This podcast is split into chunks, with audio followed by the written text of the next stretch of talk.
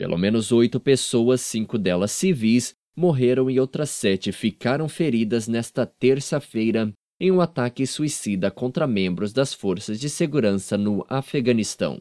O atentado aconteceu quando um atacante suicida explodiu o veículo no qual circulava, carregado de bombas no distrito de Sangin.